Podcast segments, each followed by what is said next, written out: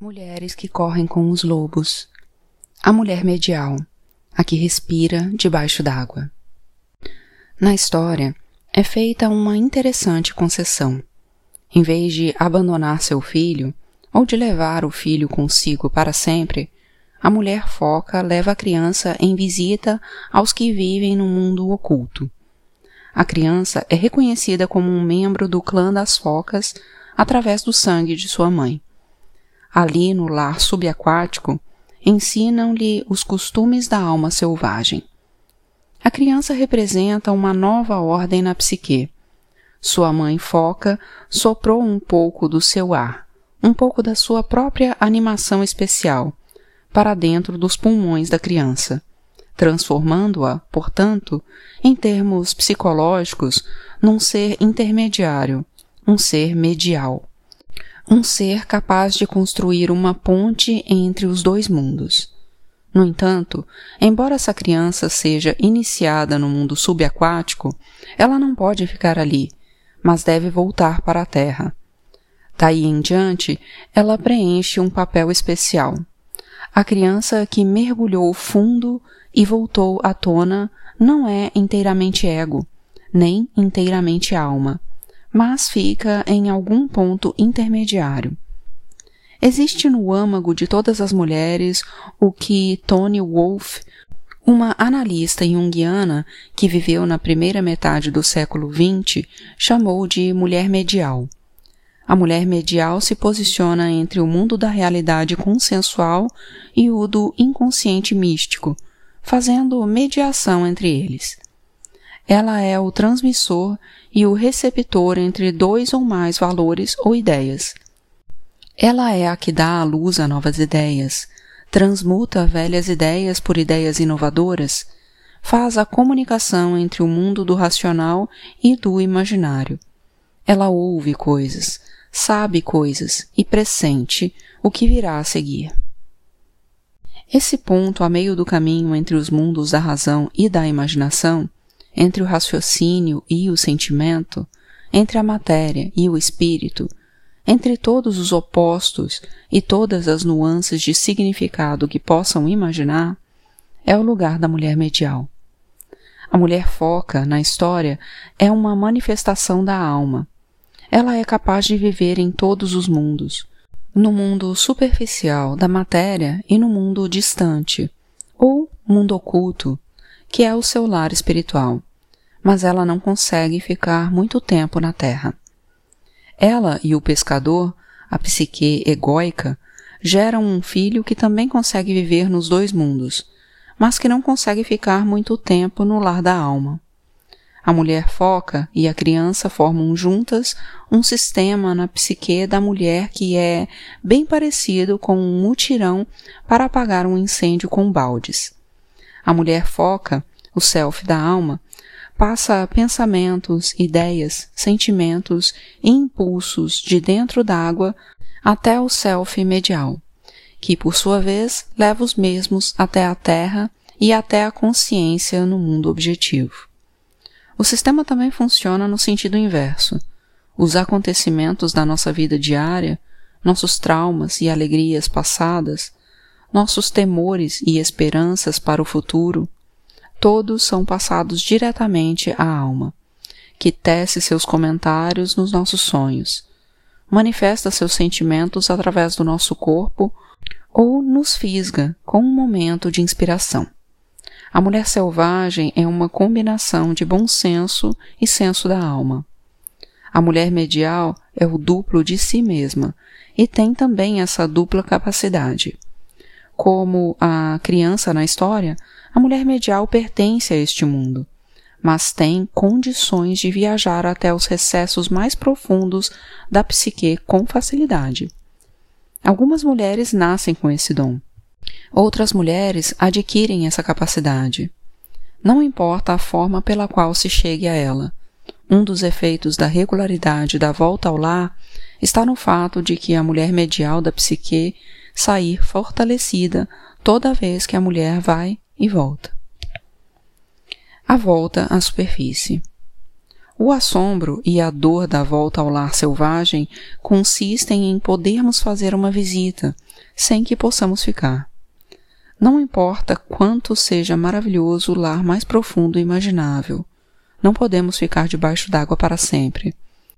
Mas precisamos voltar à superfície.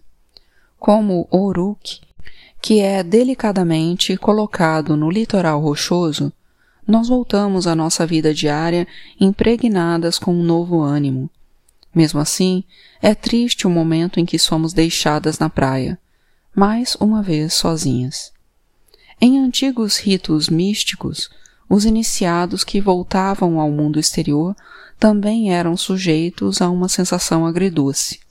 Sentiam-se alegres e renovados, mas, a princípio, também um pouco saudosos. O bálsamo para essa pequena tristeza é dado quando a mulher foca dá instruções ao filho. Estou sempre com você.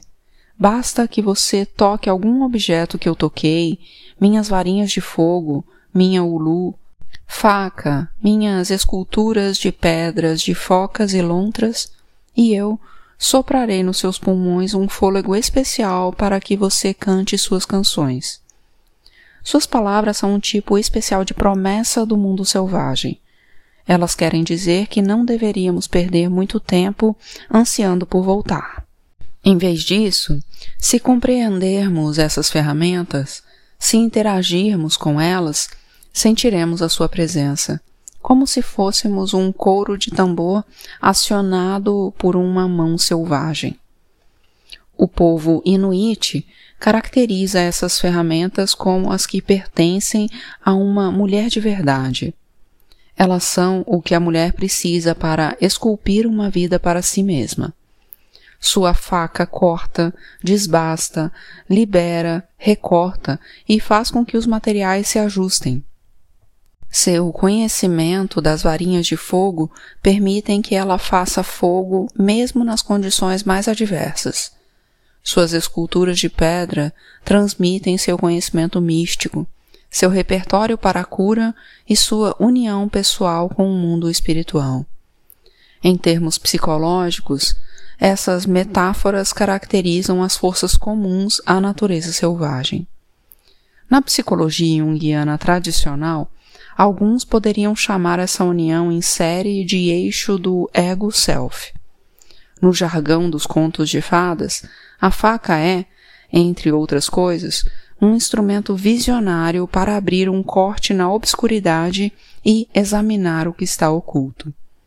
Os instrumentos para fazer fogo representam a capacidade de produzir alimento para si mesma, para transformar a vida antiga em vida nova, para repelir o negativismo e para dar têmpera a certos materiais.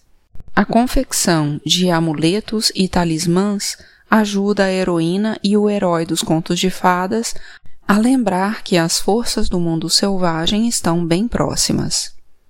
Para a mulher moderna, a ulu, a faca, simboliza seu insight, sua disposição e sua capacidade de eliminar o supérfluo, de criar finais nítidos e abrir novos começos.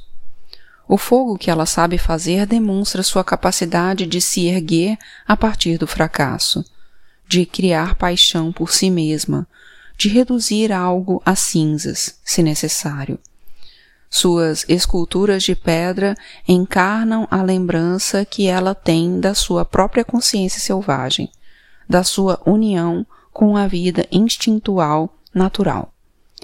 Com o filho da mulher foca, aprendemos que chegar perto das criações da mãe da alma significa encher os pulmões com ela, muito embora ela tenha voltado para sua própria gente. Sua força total pode ser sentida através dos poderes femininos do insight, da paixão e do vínculo com a natureza selvagem.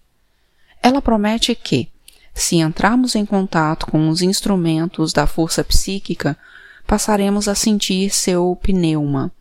Seu alento penetra no nosso sopro e ficamos impregnados com um vento sagrado para o canto. Os antigos inuites dizem que o sopro de um deus e o sopro de um ser humano, quando mesclados, fazem com que a pessoa crie uma poesia densa e sagrada. É essa poesia e esse canto sagrados o que procuramos. Queremos palavras e canções poderosas que possam ser ouvidas em terra firme e debaixo d'água.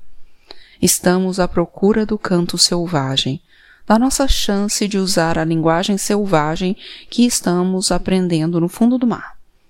Quando a mulher transmite a sua verdade, quando atiça suas intenções e sentimentos, quando se mantém fiel à natureza instintiva, ela está cantando, está vivendo na corrente do vento selvagem da alma. Esse estilo de vida é um ciclo em si, um ciclo destinado a continuar, continuar, continuar. É por isso que Uruk não tenta mergulhar de volta, nem pede à sua mãe que o deixe acompanhá-la quando ela se afastar mar adentro e desaparece. É por isso que ele fica em terra firme. Ele ouviu a promessa. À medida em que voltamos ao mundo, especialmente se ficamos de algum modo isolados durante nossa viagem de volta ao lar, as pessoas, as máquinas e outros objetos nos dão uma impressão ligeiramente estranha, e até mesmo a conversa dos que nos cercam nos parece um pouco singular. Essa fase do retorno é chamada de reentrada e é natural. A sensação de pertencer a um mundo diferente passa depois de algumas horas ou depois de alguns dias.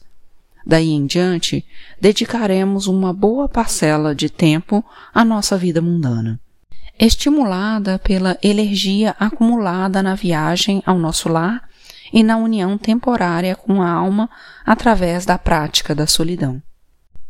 Na história, o filho da mulher foca começa a encarnar a natureza medial. Ele se torna tocador de tambor, cantor, contador de histórias. Na interpretação dos contos de fadas, quem toca o tambor se transforma no coração situado no centro de qualquer nova vida e no sentimento que precise surgir e reverberar. O tocador de tambor consegue espantar as coisas para longe, da mesma forma que consegue evocá-las. O cantor transporta mensagens da grande alma para o self mundano e vice-versa. Pela natureza e pelo tom da voz, o cantor pode desarmar, destruir, construir e criar. Disse que o contador de histórias se esgueirou até perto dos deuses e ficou ouvindo enquanto eles falavam dormindo. Portanto, com todos esses atos criativos, o filho vivencia o que a mulher foca instilou nele. O filho vive o que aprendeu debaixo d'água a vida relacional com a alma selvagem. Descobrimos-nos, então, repletas de toques de tambor, repletas de cantos, repletas das nossas próprias palavras, que ouvimos e transmitimos, novos poemas, novos modos de ver, novos modos de agir e de pensar. Em vez de tentar fazer com que o momento mágico dure, nós simplesmente o vivemos. Em vez de oferecer resistência ao trabalho da nossa escolha, ou de ter pavor dele, nós mergulhamos nele com facilidade. Vivas, cheias de novas ideias e curiosas para ver o que virá a seguir. Afinal de contas, a pessoa que está retornando sobreviveu a ser carregada mar adentro pelos grandes espíritos das focas.